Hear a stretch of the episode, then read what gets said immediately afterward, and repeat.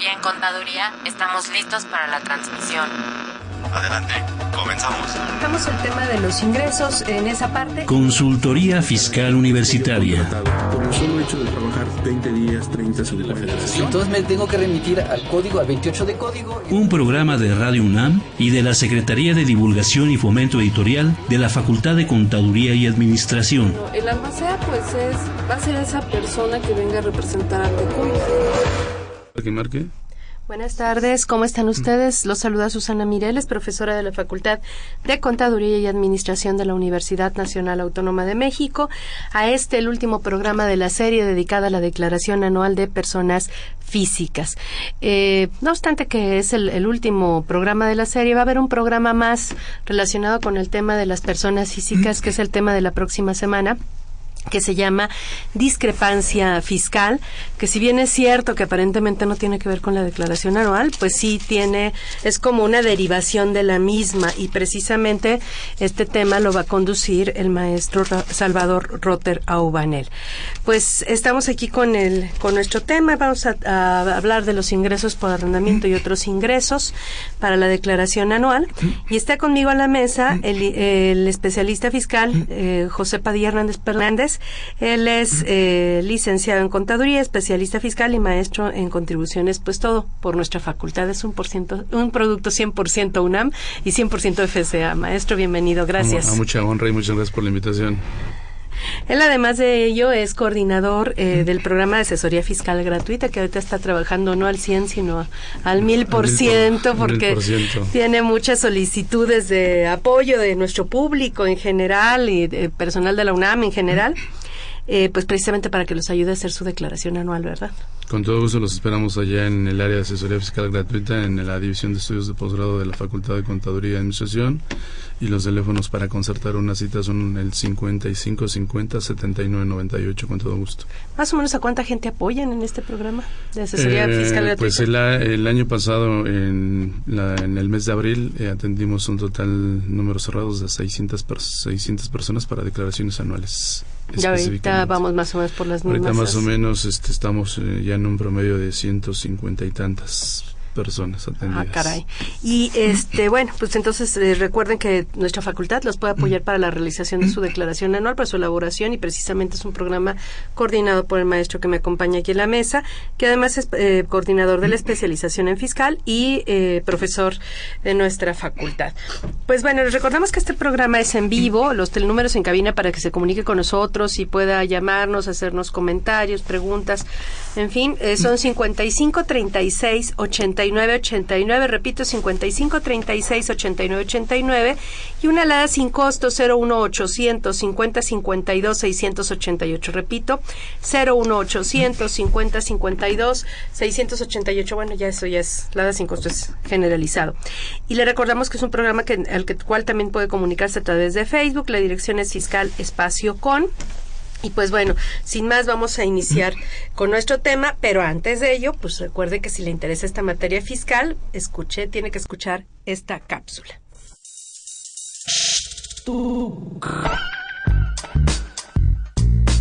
Si estás interesado en este y otros temas de consultoría fiscal universitaria, escúchanos ingresando a la página www.radiounam.unam.mx. Busca la sección de programación y elige la opción AM. Ubica el programa Consultoría Fiscal Universitaria. Presiona doble clic. Al hacerlo, accedes a nuestro contenido oprimiendo el botón de reproducción. Esta información la podrás escuchar desde tu tablet, iPad, PC o celular.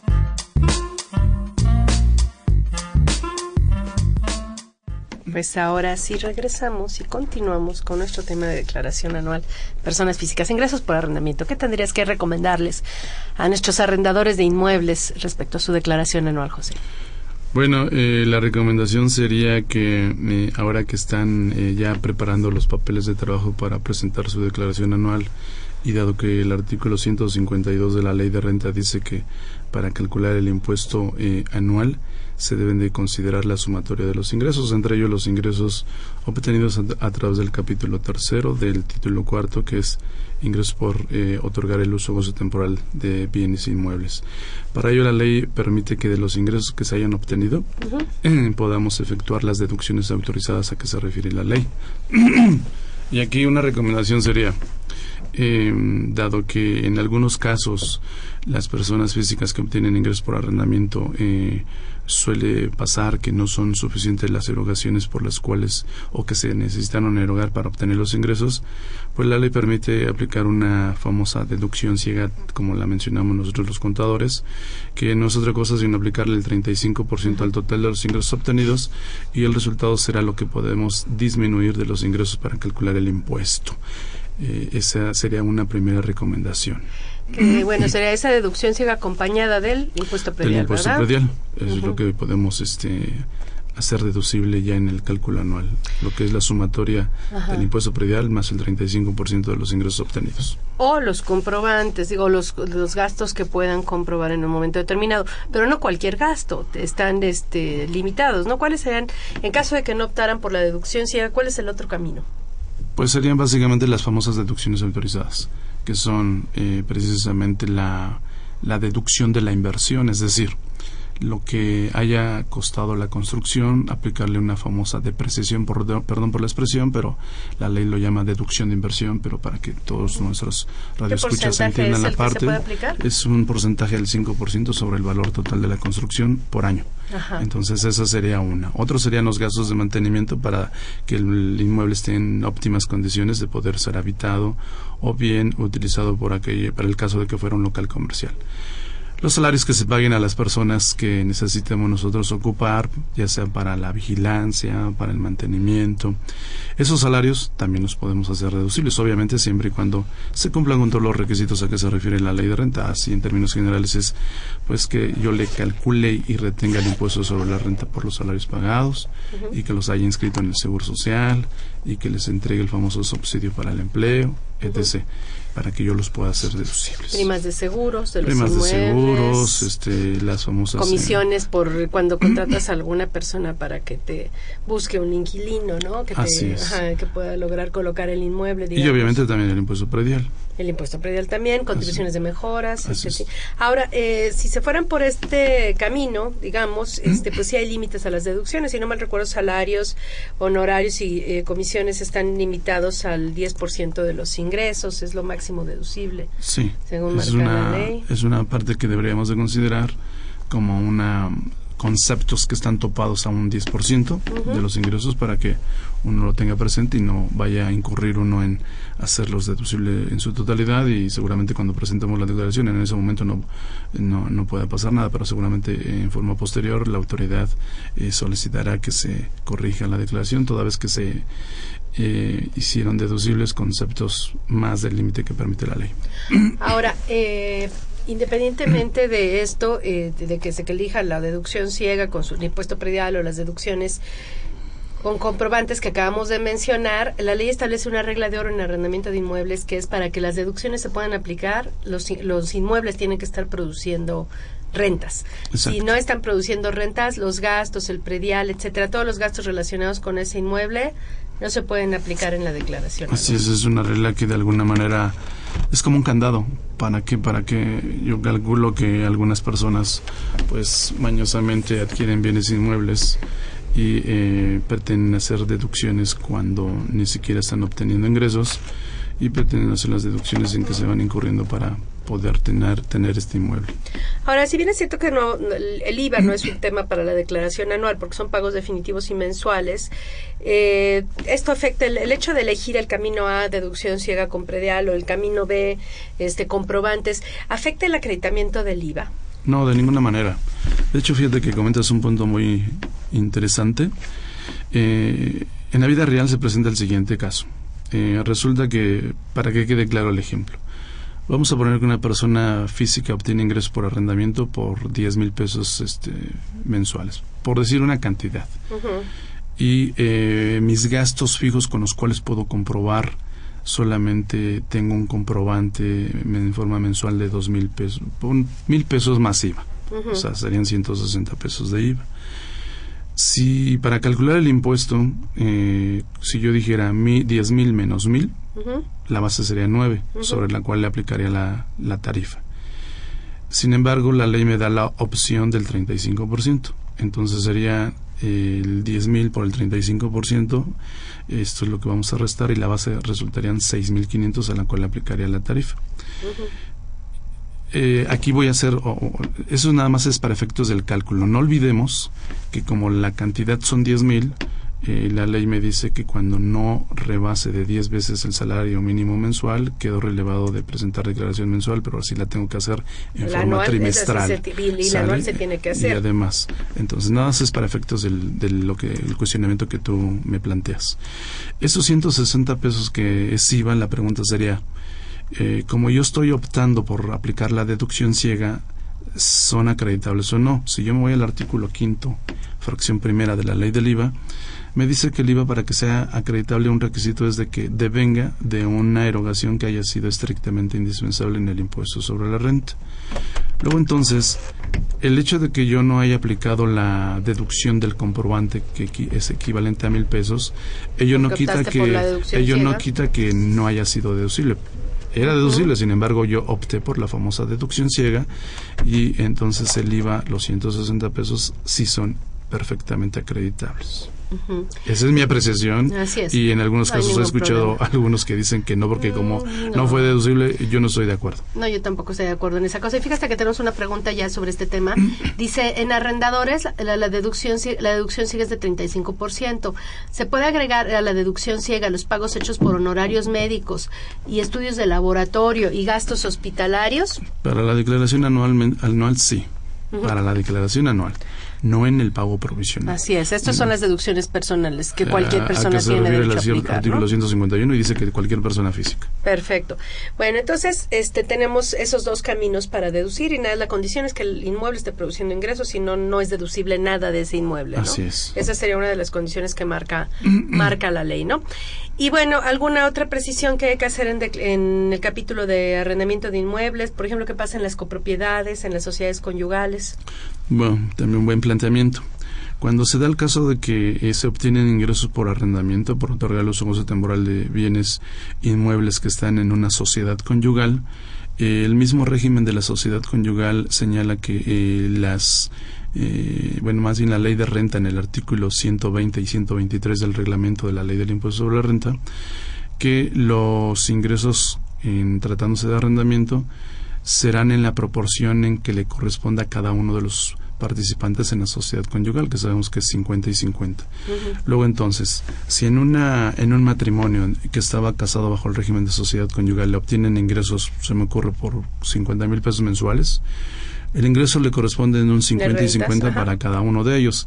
Así también, si optan por la famosa deducción ciega, les corresponde eh, aplicar también el 35% sobre cada uno de los 25 mil que le corresponde a cada uno de ellos y la parte proporcional del impuesto predial esa sería una situación que hay que considerar porque no es lo mismo calcular el impuesto sobre 50 mil que sobre 25 mil. ¿Por qué? Porque cuando aplico la tarifa cambiamos de renglones y entre más alta sea la base, eh, evidentemente que la tasa que me corresponda según la tarifa, pues será más alto el impuesto. Es algo que se, en lo que se debe de tener mucho en cuenta. Lo mismo pasa. Son bienes adquiridos después del matrimonio que pertenecen a la sociedad conyugal y que se divide todo, ¿no? Así es. Lo mismo, pasa en la sociedad, en la copropiedad. En la copropiedad pasa lo mismo. Unos eh, hermanos que son dueños de un inmueble y lo están rentando. Así es. Eh, tienen eh, las mismas oportunidades, es decir, en la parte proporcional de los ingresos que le correspondan, también tendrán la oportunidad de hacer deducible ya sea la parte proporcional de las deducciones autorizadas o bien aplicar la famosa deducción ciega a que se refiere eh, la, ley de renta. Eso, todo eso lo señala con precisión el artículo 120 y 123 del reglamento. Y el 120 dice, en tratándose de la sociedad conyugal, que se podrá optar por quien perciba la mayor parte de los ingresos que acumule la totalidad de los ingresos, para que él sea el único que presente una declaración. Pero es una opción y así tendría que manifestarse el RFC en su caso, ¿no? Así es. Ajá. Y bueno, y entonces, eh, claro que además de esto hay que en los datos informativos de la declaración anual hay que decir quiénes son nuestros copropietarios, los RFCs de los copropietarios, en qué porcentaje son dueños de los bienes o estamos compartiendo ingresos en qué porcentaje. Sí, al final del día los formatos fiscales son algo así como un chismógrafo. ¿Por qué? Porque tenemos que balconear a todo mundo. Todo mundo, en este caso a los copropietarios, a la persona que está en la sociedad sociedad conyugal, cuando es el caso de ingresos que estén exentos también los tengo que informar porque de no ser el, así, pues, el- ya habíamos comentado en alguna ocasión que se convierten en ingresos grabados. Ajá, perfecto. Pues entonces esa sería, digamos, la recomendación por arrendamiento, que no es el único capítulo en el que puede haber copropiedades, ¿no? O- no, o- o eh, ese es el capítulo tercero. Eh, Si vamos al capítulo cuarto, que es enajenación de bienes, en enajenación de bienes también se permite la famosa repartición de los ingresos por sociedad conyugal o una copropiedad. Entonces también sería ese el, el- el caso. Sería el caso. Ajá. Ahora, eh, bueno, ya dejamos el capítulo de arrendamiento a un lado y si quieres vamos precisamente al de enajenación de bienes. Ah, muy bien. Ya que tú te ya que tú te abriste esa puerta, pues Ah, vamos a continuar con ella. ¿Qué necesito si enaje- Bueno, primero, ¿qué bienes, ¿a qué bienes se refiere la ley y por qué no están estos en actividades empresariales? Si de alguna manera hay también enajeno, o sea, vendo bienes, ¿no? Sí. Eh, enajenar es un sinónimo de transmisión de propiedad, que no nada es la compraventa, sino es una forma de, pero se refiere a toda transmisión de propiedad. Sí, ¿no? así, Ajá. efectivamente aquí, este, pero es muy específico este capítulo cuarto. El capítulo cuarto del título cuarto se refiere a la obtención de ingresos por enajenación de bienes eh, y en este capítulo ahora tiene dos secciones. Sección primera para cuando yo enajeno bienes eh, inmuebles y bienes muebles, pero que obviamente no es que esté yo realizando una actividad empresarial. Se me ocurre el caso de que voy a enajenar pues, mi casa habitación. Para cuando yo rebaso de los montos que están exentos en la ley de renta, artículo 93, fracción 19, tengo que aplicar el procedimiento contenido en el capítulo cuarto, o bien si yo enajeno un local comercial, como no está exento, tengo que aplicar un procedimiento para calcular el impuesto sobre la renta. Ahorita hablamos más a fondo. Esa sería la sección este, primera. También hace mención de qué pasa cuando enajeno eh, algunos bienes muebles. Eh, me dice que eh, el que adquiera tendrá obligación de retener un 20% de sobre el monto de la operación. En este caso entran, por ejemplo, lo que son las, eh, a lo mejor el- la, la- la enajenación de acciones. eh, De enajenación de un auto, por de la ejemplo. enajenación de un auto, considerando que está libre de impuesto a la renta, una- un monto que señala el artículo 93. Y la sección segunda que se refiere a la enajenación de acciones en las casas de bolsa, en, en las que cotizamos en Que bolsa. ese es nuevo y que estaban nuevo exentas que hasta el año exentos pasado. hasta el año ¿verdad? 2013. Y entonces, bueno, en este caso, si vamos por partes, si se trata de un inmueble, seguramente fui al notario y él me hizo, me pidió dinero para pagar el impuesto que en su caso resultó, si es que la operación Así no es. estaba exenta. Si se trata, entonces ahí puede estar o grabado o exento. Si estuvo exento, pues el notario no me pidió dinero para el impuesto. Si estuvo grabado, el notario me pidió dinero para pagar el impuesto y me tuvo que haber dado una constancia. Así es. Y con esos datos son con los que yo voy a hacer mi declaración anual. Así es. Después tenemos el caso, digamos, de los bienes muebles, como pudiera ser un auto, que digamos que es la operación más común o típica que realizan los, es- eh, los contribuyentes. Entre otras cosas puede ser un cuadro, una alhajas, lo que se nos ocurre en este caso, Claro. ¿no?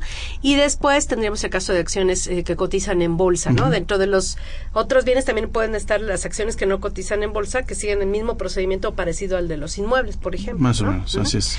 Bueno, entonces, ¿qué necesito para hacer mi declaración anual? Porque mucha gente cree que con que fue al notario y que ya les cobraron el impuesto y que ya todo se acabó ahí.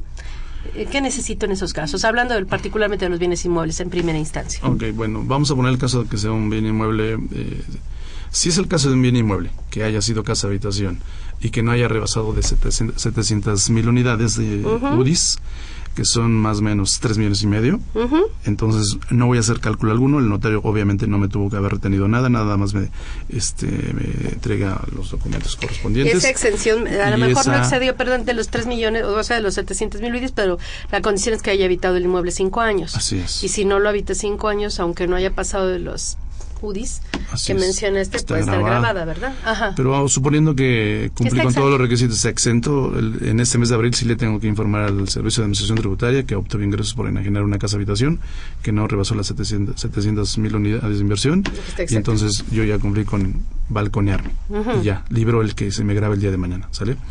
Vamos a poner el caso de que fuera un local comercial, todo está grabado. Entonces aquí evidentemente el notario o la gente del notario tuvo que haber hecho el cálculo correspondiente para ver cuál era el impuesto que me tuvo que haber tenido para haberlo enterado. Entonces él me tiene que entregar la constancia de la famosa retención, pero no por ello quiere decir que ya quedó todo satisfecho, sino que viene el anual y el 152, insisto, dice que debo de calcular el impuesto del ejercicio. Entonces lo que yo hago es hacer un cálculo correspondiente eh, por la obtención de ese ingreso para que una vez determinado el impuesto eh, pueda acreditar la retención que me hizo el notario y ver si la retención que me hizo el notario fue la correcta o a lo mejor puede ser el caso que me retuvo de más o me retuvo de menos. Entonces, si me retuvo de menos, evidentemente que va a resultar un impuesto a pagar y que tengo que enterar en este mes de abril. Y habría un punto intermedio, ¿no? Que sea el de la casa habitación, que está parcialmente exenta y, parcialmente grabada, porque pasó, sigue la habitado en cinco años, pero el precio pasó de los tres mil, de las 700 mil unidades de inversión. Fíjate, te voy a platicar un caso que me plantearon ayer en una consulta. Resulta que una persona, eh, eh, a través de una herencia, eh, les heredan una casa a tres hermanos. La herencia en términos del 93 también, también está libre de impuesto sobre la renta. Después esa casa la enajenan. Y al ser casa habitación, pues obviamente es una parte, es un ingreso exento, que no graba impuesto sobre la renta. Y es una, y uno de esos tres copropietarios enajena su casa habitación en donde habitaba. personal, ajá. Y resulta que el notario no le hizo ningún cálculo. ¿Por qué? pues allá sabrá Dios por qué carajos pasó, pero en este caso estás de acuerdo que eso fue de un año de un año al, otro. Entonces estás de acuerdo que en este caso sí tenía que haber el notario haber retenido. Entonces, ¿qué va a pasar? Pues aquí la persona de manera voluntaria y espontánea tiene que calcular el impuesto y enterarlo lo que resulte en la anual. Ajá. ¿Por qué? Porque el notario no le retuvo. Aunque aquí la ley dice que el notario es responsable solidario.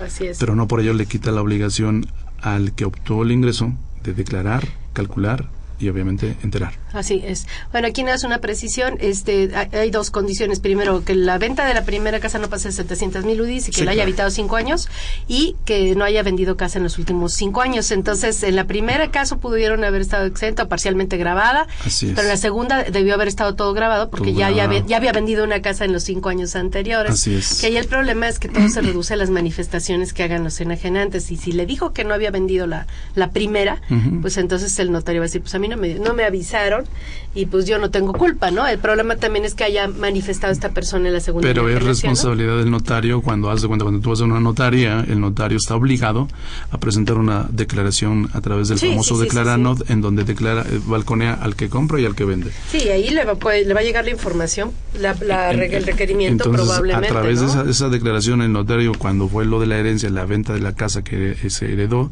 el notario tuvo que haber balconeado a este vendedor. Vamos a vender, suponer que fue Juanito Pérez. Y luego Juanito Pérez en el, año siguiente la casa que habitaba la vende. El notario también tuvo que haberlo balconeado por segunda vez. Y en ese momento es cuando la autoridad fiscal es cuando determina o tiene que identificar que esa persona, esa enajenación, ya no está libre de impuesto que eso es lo que hay que ver, ¿no? ¿Qué, es lo que va a hacer la, autoridad del futuro? Porque se toma sus tiempos, pero luego no los ah, deja. este, lo, lo, hace a veces, aunque no aunque ya haya pasado cierto tiempo, ¿no? Porque pase un año o dos, creen que ya se libraron o necesariamente. Y hay que, comentarle a las personas que este, pues la las autoridades en términos del 67 del Código Fiscal de la Federación tienen hasta cinco años para requerir. Ajá. Pues bueno, pues está muy interesante todo esto y precisamente ya tenemos varias preguntas de nuestro público, algunas precisamente eh, relativas a la enajenación o eh, tenencia de inmuebles, pero vamos a hacer una pausa y continúe con nosotros después de la misma. La Universidad Nacional Autónoma de México, a través del Centro Nacional de Apoyo a la Pequeña y Mediana Empresa de la Facultad de Contaduría y Administración, te invita a asistir a la primera Feria Multidisciplinaria de Emprendedores FCA UNAM 2015 que se llevará a cabo los días 27 y 28 de abril en el Centro de Exposiciones y Congresos UNAM ubicado en Avenida del Imán, número 10, Ciudad Universitaria. Mayor información www.fca.unam.mx.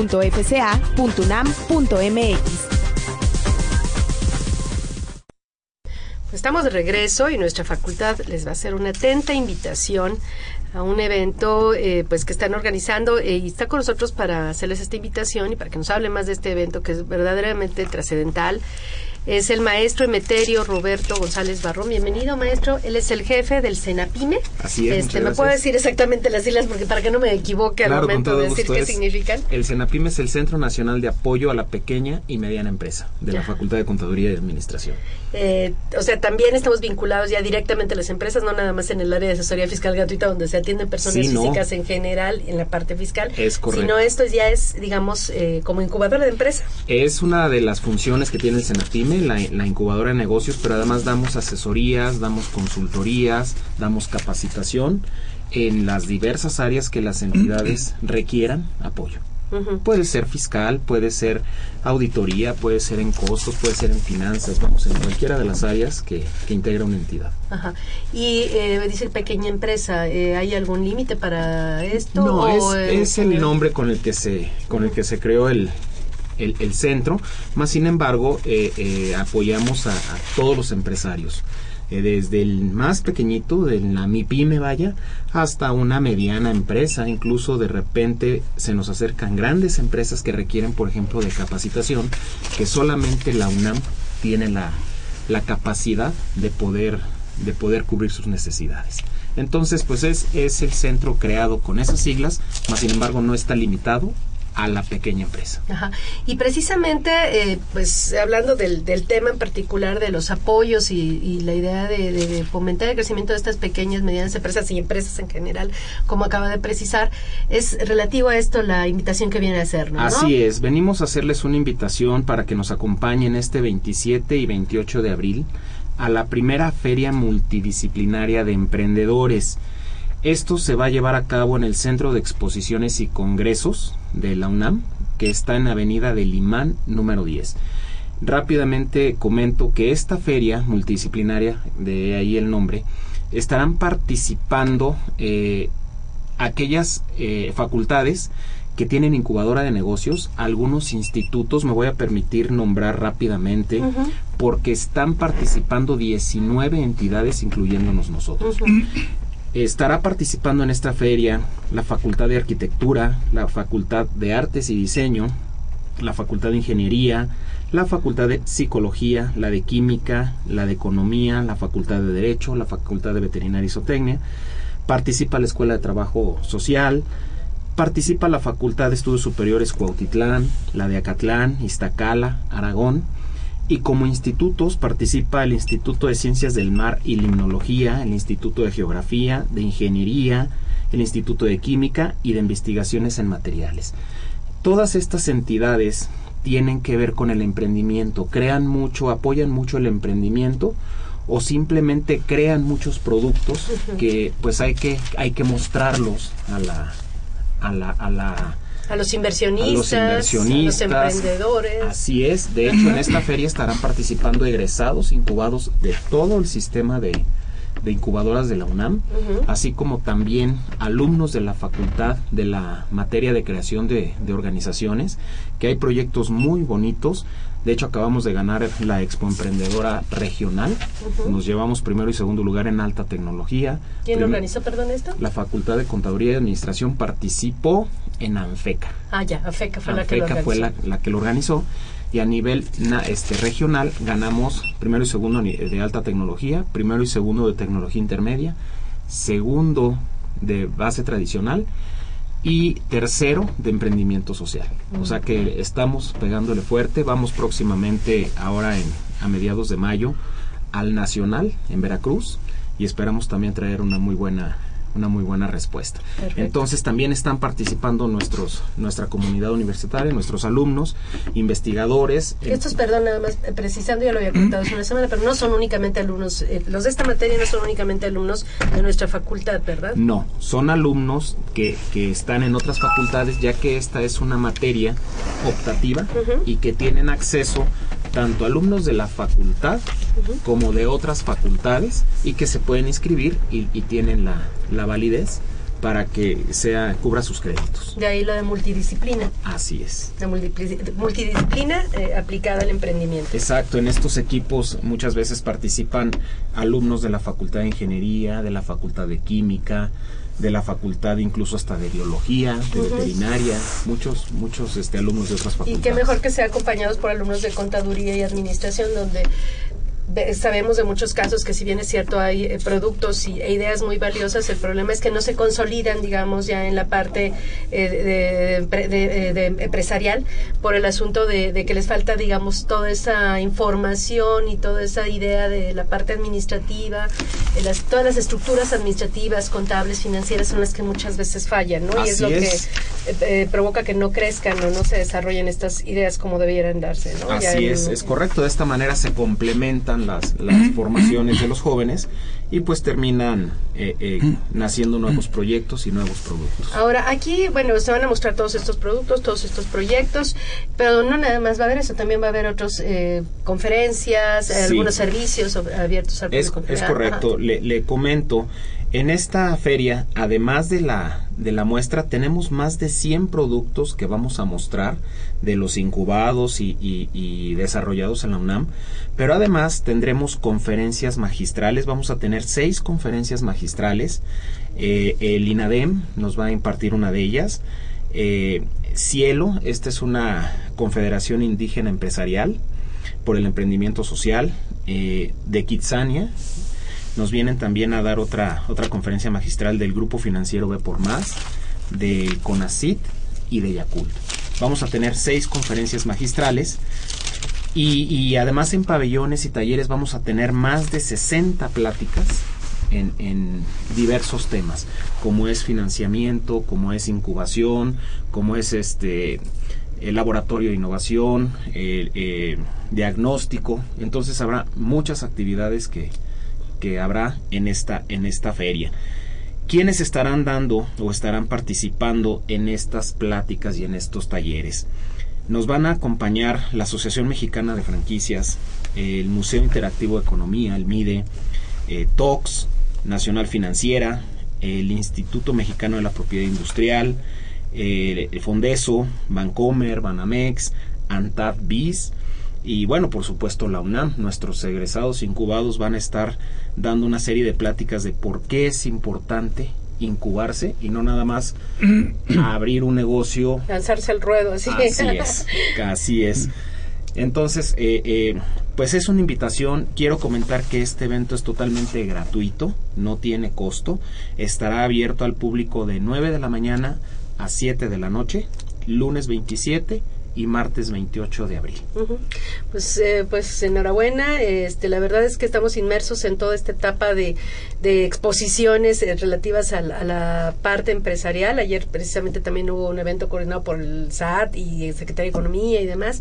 Y pues qué bueno que la, que la UNAM, en este caso coordinados por nuestra facultad, de nuestra Facultad de Contaduría y Administración, también haga lo suyo propio, eh, precisamente en esta idea de consolidar la, el emprendimiento y de abatir la la, informalidad, que a final de cuentas es esa la idea, ¿no? De, de, consolidar estas empresas y que crezcan y, ahí se mantengan y generen empleo a futuro, ¿no? Así es, eh, me parece que la universidad está haciendo un trabajo muy fuerte, ya que no basta solamente con formar profesionales, sino también hay que formar empleadores.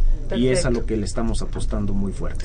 Pues, eh, pues mucho éxito y pues nuevamente reiterar esta invitación a nuestros radioescuchas eh, que tengan alguna empresa o que quieran eh, precisamente obtener mayores conocimientos sobre los servicios que ofrece la UNAM para que su empresa se mantenga y crezca, ¿no?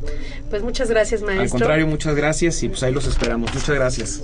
Bueno, este, continúe con nosotros después de esta, de esta pausa. ¿Tenemos una pausa? Invertir para aprender.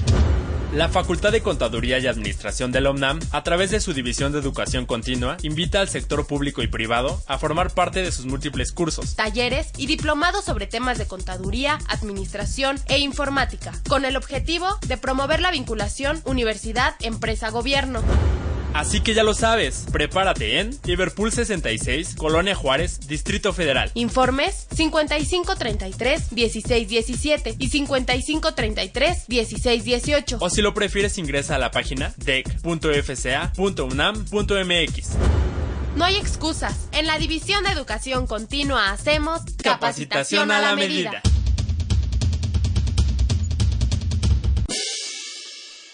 Pues continuamos. Eh, nuestra facultad les va a regalar 15 revistas del número 616 de la revista Consultorio Fiscal a las primeras, primeras, a las primeras 15 personas que nos llamen.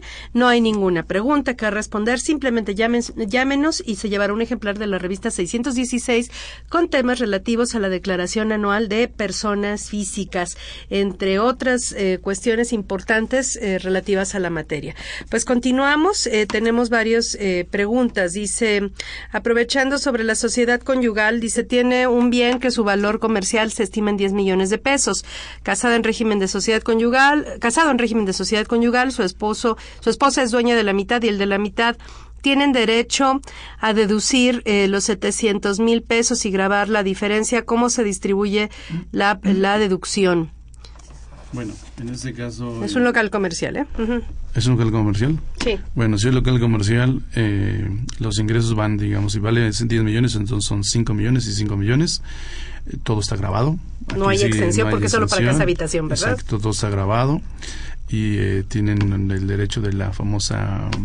Ah, bueno, es enajenación. de bienes inmuebles. sobre de ellos se calcula el impuesto total. Que habría que, bueno, no sobre los 10 millones, habría que deducir el costo del inmueble actualizado, todos los este, gastos de adquisición y de enajenación. Tenemos que determinar una ganancia y luego esa ganancia sumarla a mis demás ingresos, calcular el impuesto. Aunque se reparte entre, entre todos los años que tuve el inmueble para ir, y este para calcular el impuesto entre ganancia acumulable y ganancia no, acumulable. No, no todo se va a la tarifa, no solo la parte de un año y con lo que se determina de impuesto con base en, la, ganancia de un año, se calcula el impuesto del resto de la ganancia, ¿no? Pero es local comercial, por eso pues no hay, no hay mayor cosa.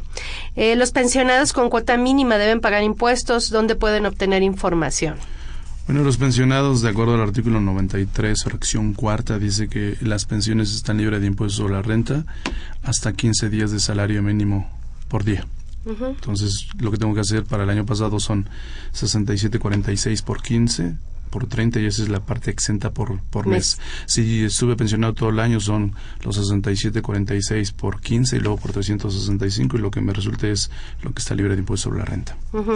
Entonces, si, sus, si su pensión no excedió de estos 67.46 por 15, pues de por mes o por año este no va a, a tener que pagar impuesto, ¿verdad? Si no excedió, no tiene que pagar.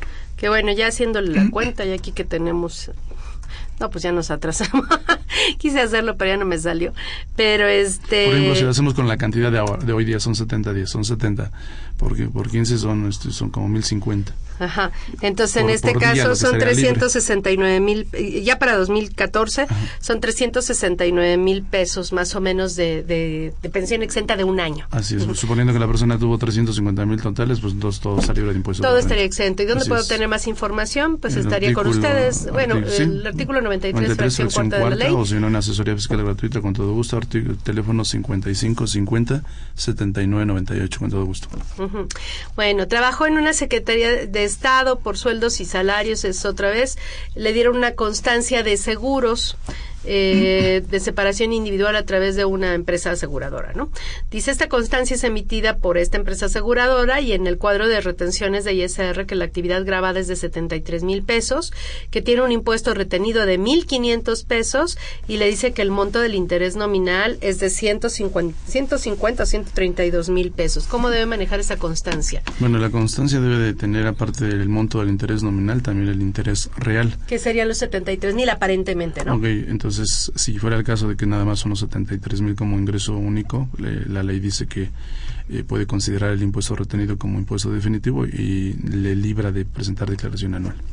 Si suma, si, si sumados sus salarios, si sumados sus salarios rebasa de 400 mil pesos, entonces ya tiene que presentar la declaración anual. Ajá, ya. Entonces son ingresos por intereses, ese es primer punto, ¿no? Entonces solitos aparentemente no exceden de los 100, porque dice que son 73, partimos de ese supuesto porque no estamos seguros, ¿no? Y por esos supuestos, considerando que no excede de 100 y considerando que sus salarios no excedieron de 400, no tendría que ser nada.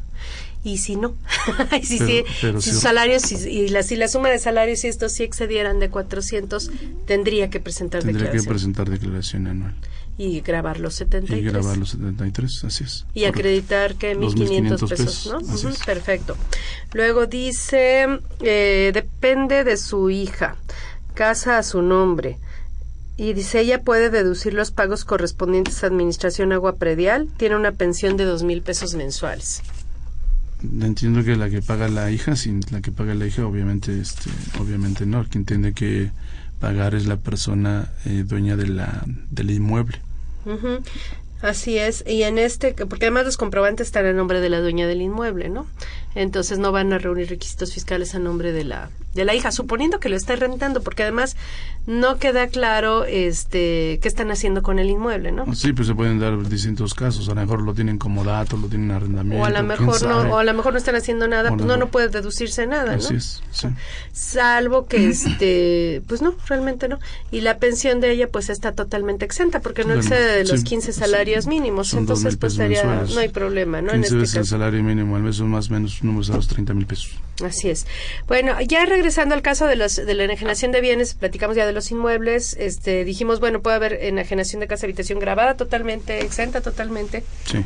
o, parcialmente exenta. parcialmente si está parcialmente exenta, las deducciones son parcialmente deducibles y ahí vamos a pagar impuesto. Así es, correcto. Y eso lo hizo el notario. Y ya dijimos lo que hay que hacer en ese caso. Ahora, si enajena un auto, bueno, si enajena un auto, la ley de renta en el 93 también dice que están este, libres de impuesto si no me recuerdo, a tres veces el salario mínimo elevado la ganancia. la ganancia. Entonces yo determino la ganancia. Si la ganancia la, la, comparo contra esas tres veces y si no rebasa, pues no tengo problema, no pago impuesto. Y bueno, en todo caso. Ese es el deber ser. La, vida real es otro rollo. Ahora, se supone que debe haber emitido un, comprobante por la venta del auto, Y luego vienen complicaciones, porque dice la persona, pero es que yo no realizo, yo no este, realizo actividades, ¿cómo carajos voy a emitir un CFDI? Y dice el Servicio de Administración Tributaria, no te preocupes, habrá un tercero que va a emitir el CFDI por tu cuenta para que el adquirente lo pueda hacer. Así es, para que el, comprador lo pueda deducir.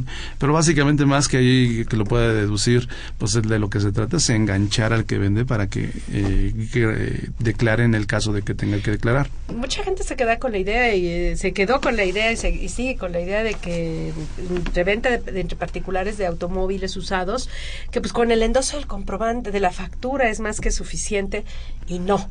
no es más, la, la, factura pues ya no es factura. Así es. Ya no vale. Ajá. Entonces, haz de cuenta que yo te vendo ahorita mi auto y este doy el CFDI y te lo endoso si tú quieres, si yo el día de mañana me quiero abusar, pues agarro y, oye, dame mi auto. ¿Cómo? Si tú me lo vendiste, aquí está endosado, sí, pero ese documento no vale. Es un, con, una reproducción en papel del, CFDI, que Entonces, para, CFDI es un para otorgarte a ti certidumbre, pues mejor aquí lo que conviene es celebrar un contrato de compra-venta. y Emitir el comprobante de la venta. Y así Entonces, debe ser, ya no hay está transmitiendo la propiedad legalmente. Y así debe ser, no hay ninguna excepción. Ni entre particulares, ni Pero en la vida real, insisto, la gente ah, está casada con el endoso endósame el CFDI, pero no saben que para efectos fiscales, para efectos mercantiles. no vale. bueno, y civiles, deja tú civiles, mercantiles, lo que sea, porque en realidad, pues es una cesión de derechos lo que hacen con al firmar la factura, pero pues no es ni siquiera el endoso el, como término es aplicable. Lo que se puede endosar es un título de valor. un título de crédito, inclusive, pero en este caso no es, el Pero es un papel que te sirve para... Que acredita la propiedad, que no tiene nada que ver, ¿no? Así es. Bueno, entonces, este, dejamos, eh, dice, bueno, para la declaración anual, el régimen de actividad empresarial está pidiendo un balance, un estado de posición financiera. ¿Qué tan obligatorio es presentarlo y cómo se presenta el activo fijo y los inventarios, toda vez que todo se mandaba a gastos? Ahí viene un problema con 2014, ¿no? Porque sí llevabas tu contabilidad, pero se supone que la tienes que llevar por medios electrónicos, pero se supone que, que las personas físicas con ingresos de hasta dos millones, em, empresarias y honorarios, es la única forma que tenían de llevar contabilidad era a través del programa Mis Cuentas, que es el que creó el SAT para el RIF.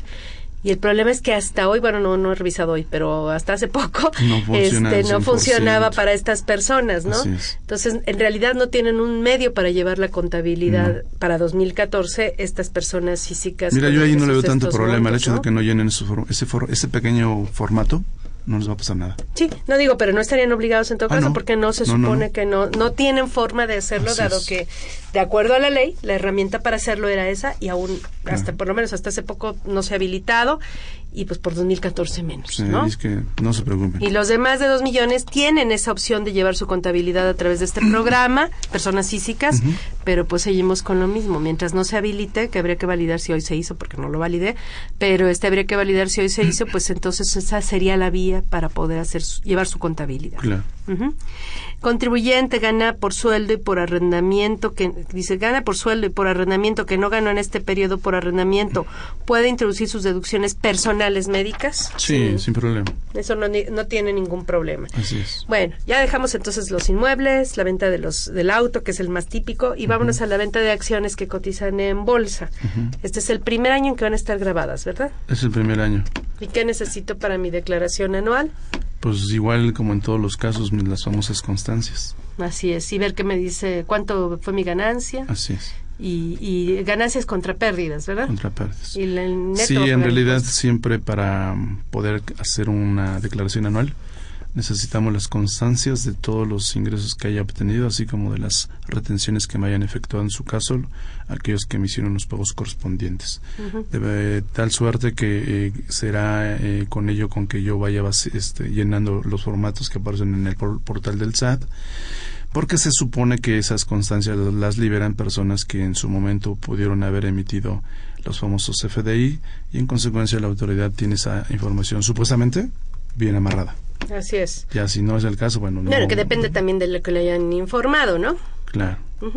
Bueno, este, vámonos entonces, ya dijimos, en- enajenación de bienes, adquisición de bienes. ¿Qué tipos, qué, qué tipos de adquisiciones quedan grabadas en la ley del impuesto sobre que la aquí es renta? algo bien chistoso porque cuando en clases en, en salón de en clases de licenciatura tú les dices que una persona física obtiene ingresos por adquisición como que se hace algo así como bueno, todos, como- yo creo que los como, como algo igual. algo raro a ver Ajá. cómo voy a obtener yo un ingreso cuando adquiero algo Ajá. Pues un ejemplo clásico es el famoso ingreso, el ingreso que se obtiene por, pues, por un donativo, por este, el famoso que se da en el mercado, déjame platicarte, es el de la prescripción.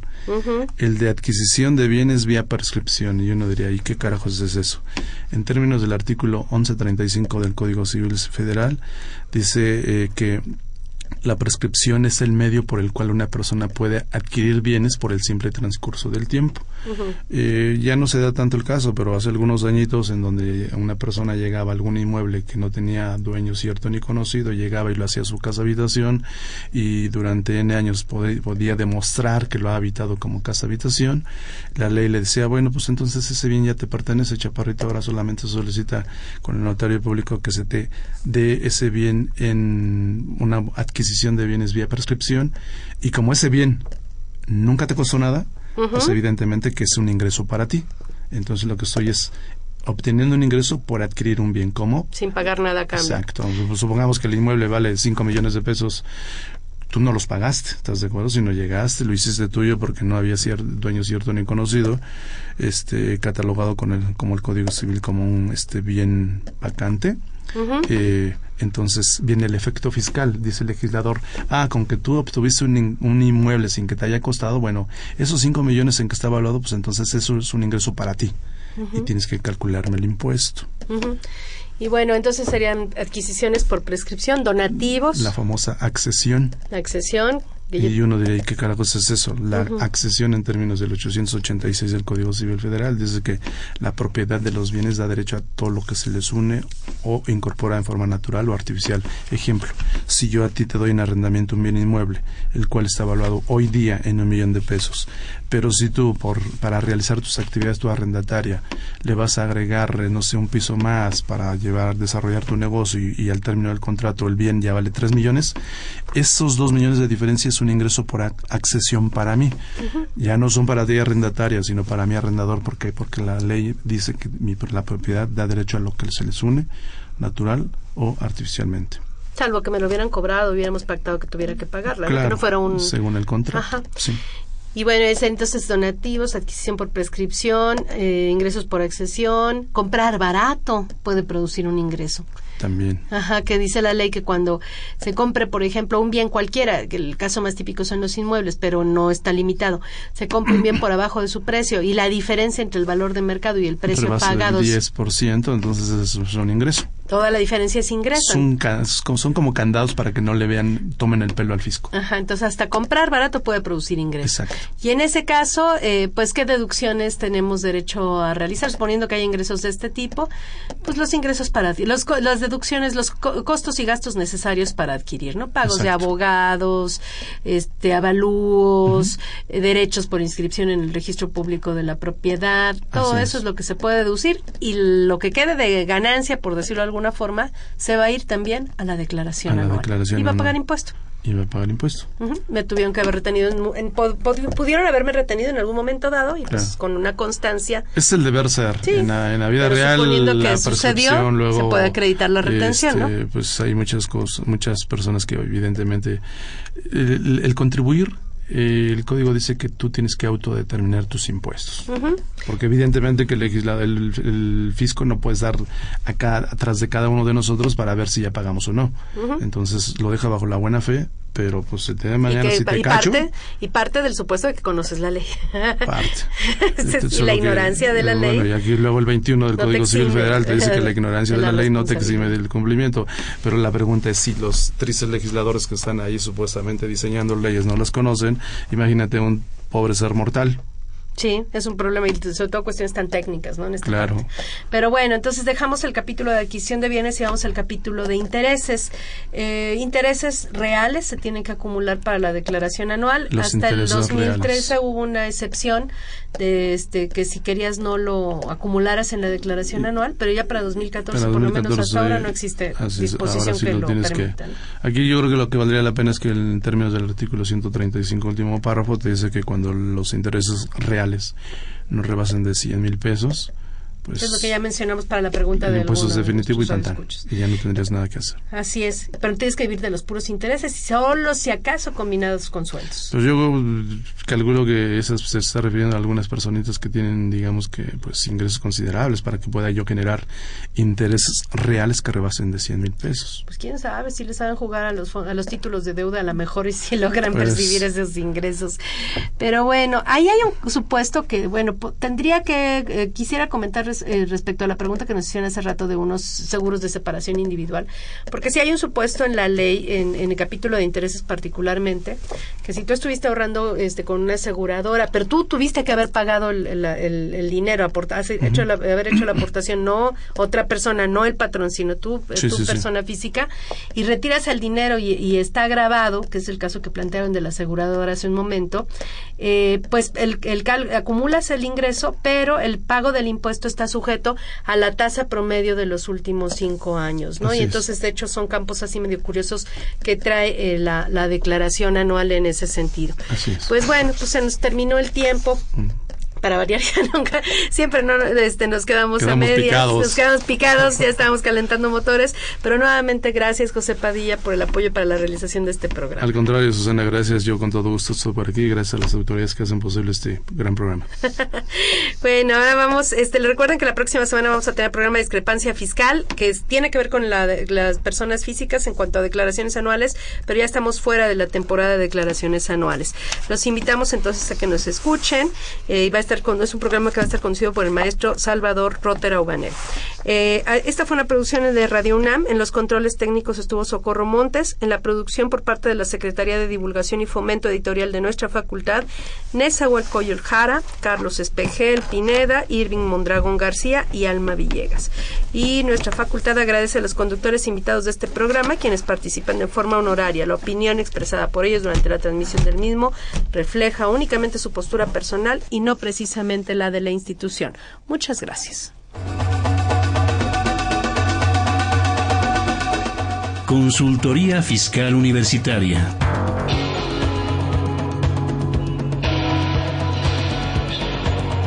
Un programa de Radio UNAM y de la Secretaría de Divulgación y Fomento Editorial de la Facultad de Contaduría y Administración.